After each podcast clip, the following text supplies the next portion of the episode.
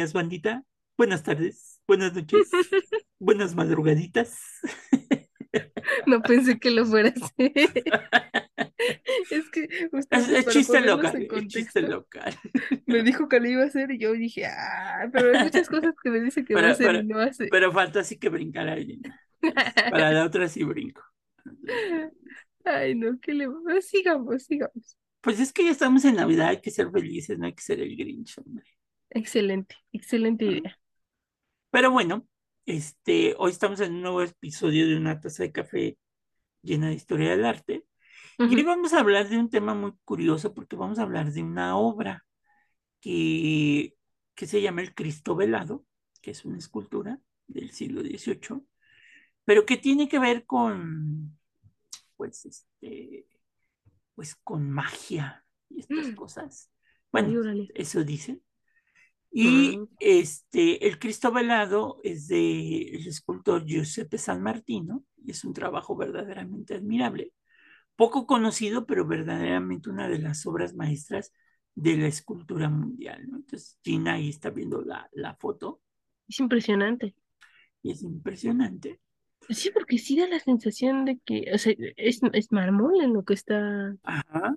Qué, qué barbaridad, qué, qué habilidad, ujú, porque vemos los pliegues de, de la tela, vemos el rostro de, de Cristo ya muerto, los detalles, sí, sí da la sensación de que retiras la tela y puedes ver ahí el cadáver, ¿no? A pesar de que es mármol, ¿no? A pesar de que es mármol, ajá, o sea, si, si yo no les hubiera dicho a ustedes que es mármol, lo ven así de primera, dices, ay, órale. Exactamente. Al grado de que el escultor Antonio Canova dijo de esta escultura que estaba dispuesto a dar 10 años de su vida con tal de ser capaz de realizar semejante obra maestra, ¿no? Por los Sí, ¿no? detalles. Y además, eh, está grandísimo, no sé cuánto mira, pero le tomó bastante.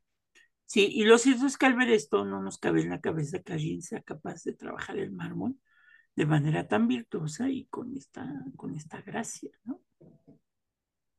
Sí, sin duda, es que ve hasta de perfil. Ajá, No, hombre, es, es increíble el trabajo que hizo de, de fábula. Sí, bueno, pues eh, la historia de esta obra es muy curiosa porque en un principio el Cristo velado iba a ser, eh, lo iba a ser un escultor llamado Antonio Corradi, Corradini, perdón, pero al morir dejó solo un boceto y se decidió que el proyecto pasara a manos de un joven y prometedor escultor, Giuseppe San Martín. El artista, que aquí vienen los datos curiosos, el artista que tenía unos 33 años, o sea, vaya edad simbólica, ¿no? Porque Cristo Porque, si ustedes no lo tenía saben, 33 cuando así se muere, y creó esta estatua en mármol a tamaño natural, representando el cuerpo de, muerto de Jesucristo cubierto de un sudario transparente. El cómo hizo este milagro con un cincel dio lugar a todo tipo de especulaciones. La principal se decía que el científico y alquimista Raimundo di Sangro había enseñado a Giuseppe San Martino sus superpoderes sobrenaturales sobre cómo transformar la tela en mármol cristalino. O sea que hubo aquí un acto así este, mágico para hacer de la tela mármol. O sea, era una tela y se convirtió en mármol, ¿no? Mire, solo porque usted me lo está diciendo, si no, ya que me quieren ver la cara de estúpida. Pues tiene mucho de, de esta cuestión, pero bueno, vamos a ver por qué. Porque sí tiene mucho de, de esta cuestión. Eh, lo cierto es que la obra parece creada por arte de magia, por lo que el escultor consigue que veamos el rostro de Cristo muerto tras el velo de mármol. Podemos intuir los sufrimientos de Jesucristo tras su martirio y posterior crucifixión. De hecho, al pie de la estatua, Giuseppe San Martino dejó esculpidas las llamadas arma Christi o instrumentos de la pasión, como es la corona de espinas, las tenazas y los clavos, que sí se alcanzan a ver aquí. Aquí los, Sí, pe- los, perfectamente. los está viendo Gina. Está. Incluso se ve en los detalles, o sea, las espinas, cómo salen, el Cómo, cómo grosor se de los cruzan. clavos. Exactamente. Sí, sí. Y, y pues bueno, hacer esto, pues este, No, pues, no, es como hacer cualquiera. Mira, ahí está el rostro. Es que Sí, o sea, es, es como, como si hubieran puesto un velo de tul, así que es delgadito y alcanzas a ver debajo de él, igualito. Y pues No, bueno, hasta, uy, da, da cierto nerviosismo pensar cómo no se le rompió. pues sí. Bueno, pues esta obra está en Italia y pues bueno, Italia, pues como ustedes saben, tiene tantos lugares llenos de historia y mucho Uf, misterio, sí. sobre todo en la ciudad de Nápoles, en donde se encuentra en una capilla muy peculiar, que es la capilla de San Severo, y en ella se albergan numerosos objetos misteriosos y reproducciones simbólicas que tienen que ver con la extraordinaria vida de Raimundo di Sangro, que es este personaje. Mm. Eh, ¿De dónde viene esta historia? En este año, en el año de 1541, el compositor Carlos Gesualdo asesinaba a puñaladas a su esposa María Dávalos y el amante de este era Fra Fabrizio Carafa, hijo de Adriana Carafa del Espino, que estaba casada en segundas nupcias con Giovanni Francesco di Sangro, quien era primer príncipe de San Severo.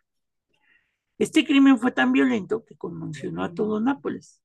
Gisualdo tira por la ventana los cuerpos de los amantes para que todo el mundo los viera.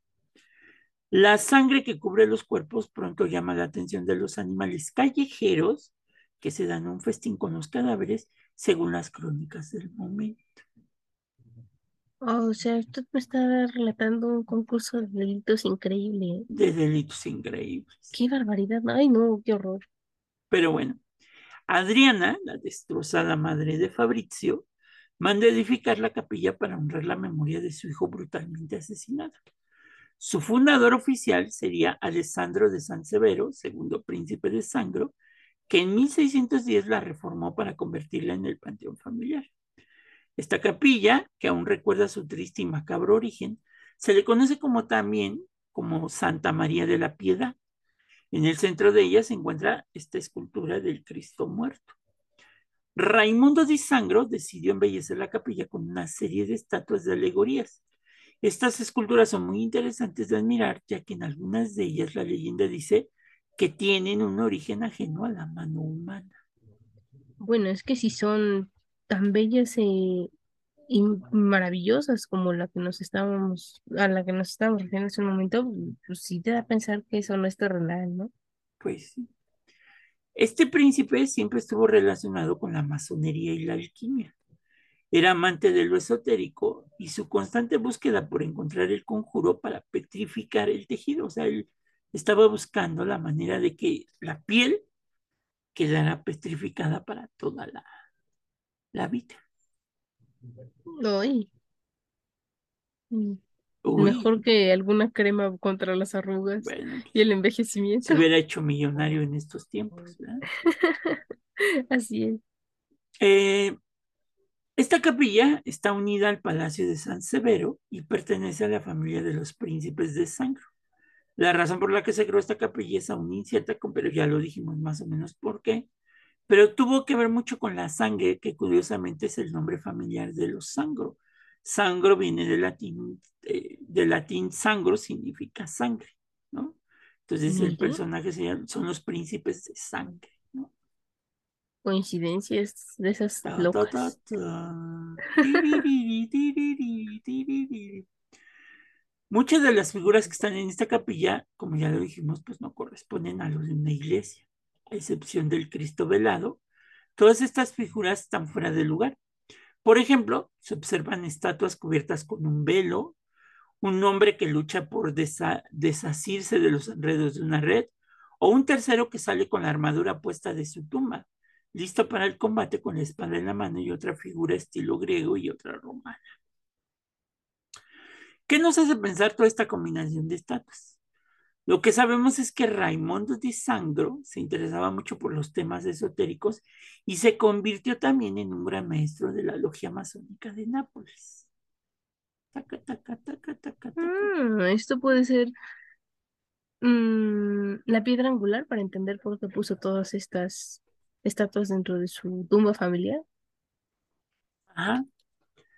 En su capilla perseguía un objetivo muy específico, Los masones ocultaban su propósito de construir el templo de la humanidad tras extraños símbolos y ritos que tenían en sus raíces en esta filosofía hermética y en la alquimia de la Edad Media. Es por eso que las estatuas, cuadras y adornos que se hallan en la capilla corresponden dentro del universo simbólico de los masones. Y esta capilla pues, era un templo iniciático para los adeptos de esta doctrina secreta. Mira, ahí está el rostro. Ujú. Sí, ¿no? Parece, parece que de verdad va uno a levantar el velo y va a encontrar el cadáver. Ujú. Y fresco, o sea, porque aparte se ve de que acaba de ocurrir. Mira, esta, por ejemplo, de la mano. Los detalles de la mano. Ujú, O sea, qué bonita mano, ¿no? Pero qué bárbaro. ujú. O sea, es que vean los dedos, se ven los huesos de, de, de Las, cada uno de ¿cómo los le dedos, llaman? las falanges. las falanges, sí, las falanges. Qué barbaridad. O sea, O incluso este, se por ven ejemplo, así mira. como doblados. El, o sea, aquí estamos viendo el Los encaje encajes. del velo que cubre el cadáver. No, hombre, Entonces, qué detalle. hacer estos detalles, pues no cualquiera, ¿verdad? No cualquiera y, y cuánto tiempo le habrá costado. Pues sí. Entonces, si andan, lágrimas. si andan por allá en Nápoles, pues no Dense dejen de vuelta. ver al, al- al cuerpo de Cristo y pues vean estas imágenes que tienen que ver con la cuestión de la masonería, ¿no? Sí, no, porque por ejemplo, o sea, si yo lo estoy viendo en foto, usted y yo lo vemos en foto en este momento, y se ve impresionante en vivo, pues, no sé, hasta, pues, obviamente no pueden tocarla, porque pues se va a maltratar, pero sí, sí pasa por tu mente la idea de, ¿y si es una piedra? ¿De verdad? sí, ¿no? Más esta, ¿no? Esta es- Ujú. Es una toma de vista desde arriba, así como con un dron, hagan de cuenta. O sea, si ustedes no son muy altos, como yo, pues eh, difícilmente podremos este, ver este tipo de, aunque vayamos en, en persona, ver esta, esta estatua de esta forma, ¿no? Pero algunos a la foto dicen las leyendas, que el príncipe Tisangro le pasó sus poderes al, al escultor y por eso pudo hacer esta obra de, de esta Mm, magnitud, ¿no? es que puede ser porque ve- vea los detalles de la rodilla izquierda, Ajá. los dedos de los pies, o sea, ve- vea los dedos de los pies. Ujú. sus abdominales, me encanta porque a Cristo siempre lo representan así con abdominales de lavadero, ¿no? que parece que hace CrossFit. Ajá, sí, ¿no? Tremendo.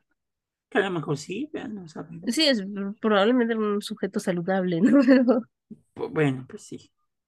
Pues, y no porque sea Cristo, sino porque, pues, andar en el monte, sí, sí, caminando siempre, comiendo poquito, o sea, una dieta ayunando, rigurosa, todo ayunan. eso. Sí, claro, tenía que tener un buen físico. Sí. No sé si abdominales de cu- cuadritos, pero No sí, sabemos si hacía sus lagartijas y sus sentadillas. eh, de eso no nos habla la Biblia, pero... No sabemos si hizo pompa y todo lo demás. Pues sí, porque si tiene el abdomen marcado, pues lo más seguro es que también.